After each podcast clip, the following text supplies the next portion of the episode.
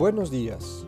Hoy, 14 de febrero, celebramos el sexto domingo del tiempo ordinario.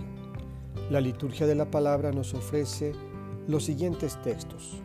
La primera lectura del libro del Levítico, capítulo 13, versículos 1 a 2 y 44 a 46.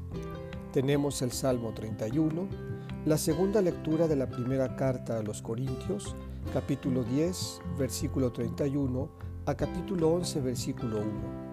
Y finalmente el Evangelio, tomado de Marcos, capítulo 1, versículos 40 a 45. Los invito a que escuchemos el texto del Evangelio de Marcos.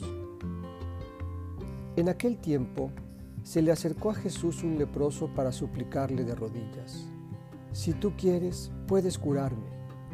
Jesús se compadeció de él y extendiendo la mano lo tocó y le dijo, Sí quiero, sana.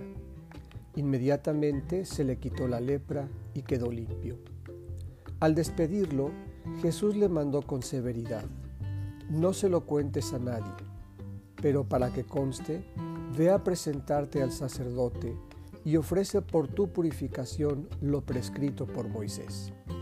Pero aquel hombre comenzó a divulgar tanto el hecho que Jesús no podía ya entrar abiertamente en la ciudad, sino que se quedaba fuera en lugares solitarios, a donde acudían a Él de todas partes.